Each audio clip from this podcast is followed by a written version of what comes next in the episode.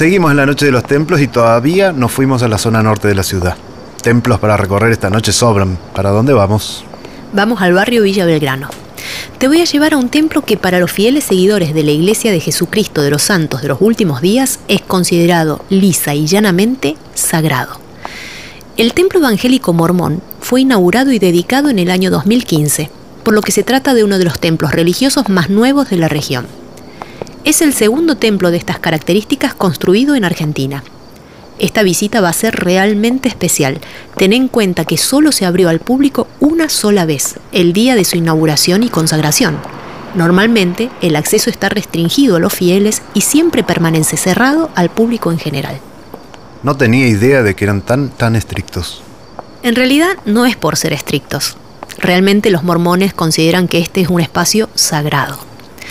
Los templos mormones se consideran casas del Señor, donde las enseñanzas de Cristo se reafirman a través de los sacramentos, también sagrados, como el matrimonio, el bautismo y otras ordenanzas que unen a las familias para toda la eternidad. En el interior de los edificios, los miembros de la iglesia aprenden más sobre el propósito de la vida y hacen promesas de servir a Dios y sus semejantes.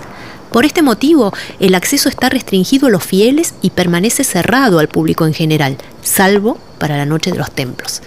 Mirá, ya llegamos. Simón Naplace 5637. Es la dirección exacta. Uy, mira esto, el lugar es increíble. Mira esos jardines. El predio ocupa casi toda la manzana. Mira, allá está el templo, blanco, alto, es muy elegante. Realmente es como una visión de fantasía, ¿no? Hoy tendremos la posibilidad de ingresar, pero si alguna vez querés volver con amigos, basta con esta visión exterior para tener una idea muy aproximada acerca de lo que los mormones consideran bello. Fíjate, la arquitectura es moderna y sofisticada. Predominan las líneas rectas, poca ornamentación y el color blanco como símbolo de pureza. Los magníficos ventanales ya anticipan sobre la los magníficos ventanales ya anticipan sobre la luminosidad que hay en el interior.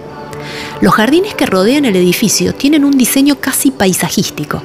Está pensado como un espacio de descanso y reflexión. Es un lugar colmado de plantas y flores y entre ellas hay esculturas e imágenes todas blancas y bellas. Los jardines, sus senderos, las avenidas y esta iluminación que vemos por la noche parecen querer transmitir un mensaje a través de su ornamentación. Y la verdad que lo consiguen. ¿Llegaste a notar el ángel que corona la cúpula principal? Es dorado como el sol y su pose demuestra una actitud de querer establecer una conexión directa con el cielo. Antes de que entremos, tengo una pregunta.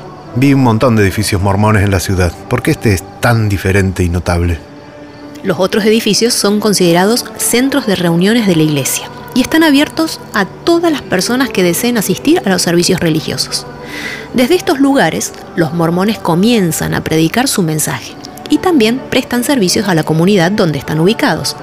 Habrás visto sus espacios para practicar algún deporte, por ejemplo. Una vez que una persona decide abrazar esta religión y se convierte en fiel de la Iglesia de los Santos de los últimos días, allí sí puede comenzar a participar de las ceremonias de este templo. Insisto en esto, excepto hoy, que estamos en una noche muy especial, el templo se abre solo a los fieles. Entonces vamos a tener que aprovechar estos encuentros. Si queremos aprender más sobre este lugar, lo mejor es poder recorrerlo.